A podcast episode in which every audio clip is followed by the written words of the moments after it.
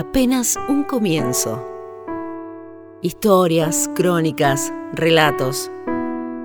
Bienvenidos a los podcasts de Enredando en Bichos Raros y Aire Libre Radio Comunitaria. Hoy vamos a viajar al interior del mercado de productores de Rosario. ¿Qué sucede en este templo frutihortícola? ¿Quiénes intervienen en la cadena? ¿Cómo se organiza el trabajo? Historias de vida que se funden en la vorágine de este rincón del barrio San Francisquito, en el que circulan miles de personas por día.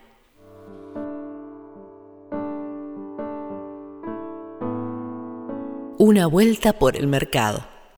Un texto de Tomás Viu con fotos y audiovisual de Paula Peña en Boletín Enredando.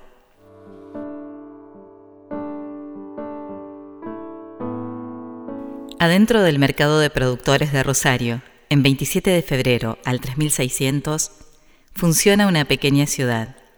El movimiento es total. Una muchacha anota el pedido en una libreta. El ruido de la madera de los cajones que llevan y traen.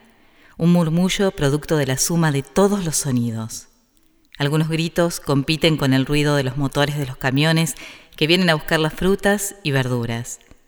Un pibe pasa arrastrando un carro lleno de cajones. Ya que me muera, que me den una vuelta manzana acá, de mercado, en la cuadra, ¿viste? Que den una vuelta Ahí va. Y después para que me lleven al cementerio.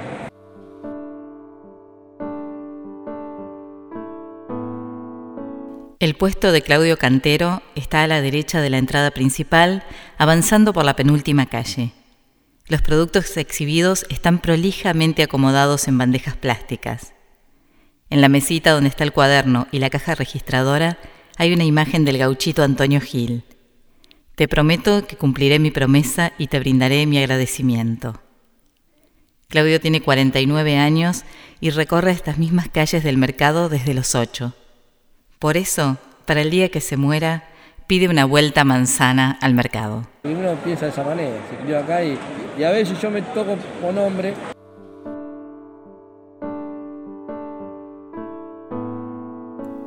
Gustavo Zuleta es el administrador del mercado. Dice que el otoño-invierno y la primavera-verano son dos momentos claramente distintos, no solo por el clima, sino por la oferta de artículos.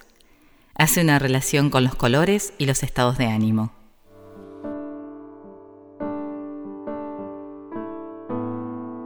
Cuando se dice que los mercados están mejor son donde más colores hay, se refiere a la cantidad, a la mayor variedad y cantidad de frutas, aparecen eh, más colores en cuanto a la oferta de verduras y frutas. Entonces, el invierno claramente es menos importante. Un día martes, un miércoles eh, son más tristes.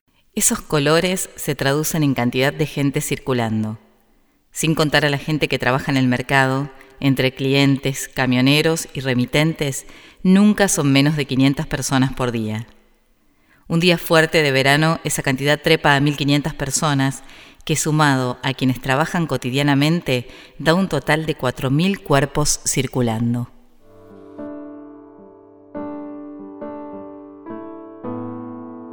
Es 1972 y Héctor tiene 7 años. Le gusta ir al mercado al que su papá lo lleva algunas veces. De hecho, llora cuando no lo lleva. Pero el mercado funciona de mañana y es el momento en el que Héctor va a la escuela. Las tardes le quedan libres y las pasa trabajando en el campo con su papá y su tío, continuando el oficio que inició su abuelo. Cuando termine la escuela tendrá liberadas las mañanas que transcurrirán sembrando en la quinta familiar. Esos días, la tarea en la quinta le impedirá estar en el mercado, porque los horarios también coinciden. Será su papá el encargado de la venta, pero ese rol un día se invertirá. Mi hijo trae un camioncito de verdura todos los días acá. 400 bultitos, todos los días sacaba. 350, 400. Los bultitos de los que habla Héctor eran de espinaca, selga, lechuga, batata y un largo etcétera. Mariani tiene muy presente la imagen de cuando empezó. Entrecierra los ojos para afinar la mirada y sacar esa foto con la playa de Quinteros rebalsada. Se ve a él llegando a la una de la mañana para conseguir lugar, entrar el camión y descargar.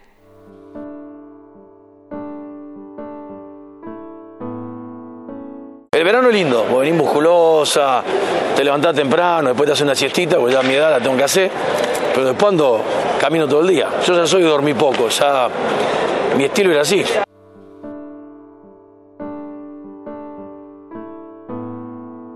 En el mercado hay 260 puestos formales, más 40 espacios de la playa de Quinteres.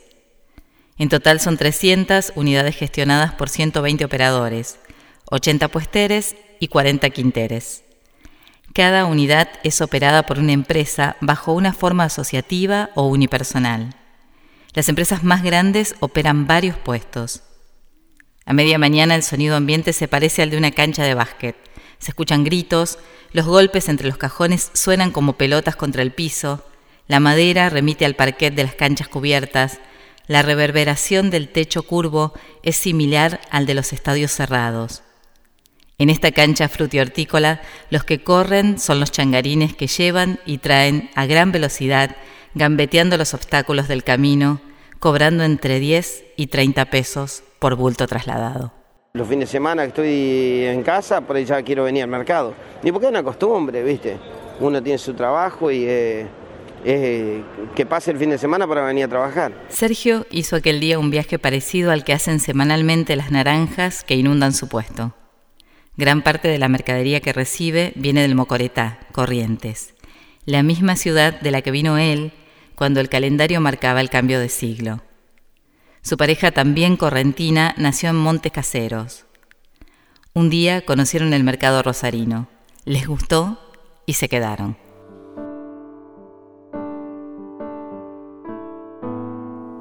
Ventiladores de techo siguen prendidos aunque la mayoría de los puestos están cerrados y vacíos. La postal marca el pulso de algo que entró en pausa. Son las 12.52 y el mercado cambia completamente su color y su fisonomía. El paisaje sonoro así lo hace saber, paralelamente a cómo cambia la luz del sol, que ahora está bien arriba. Una escoba apoyada sobre unas berenjenas y un perro deambulando por los callejones del mercado en busca de las obras que aún no fueron barridas.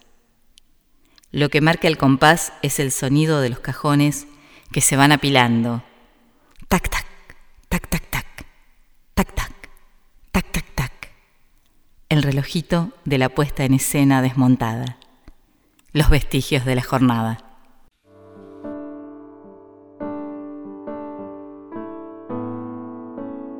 Producción conjunta de Enredando, Aire Libre y Bichos Raros. Te invitamos a leer la crónica completa en www.enredando.org.ar.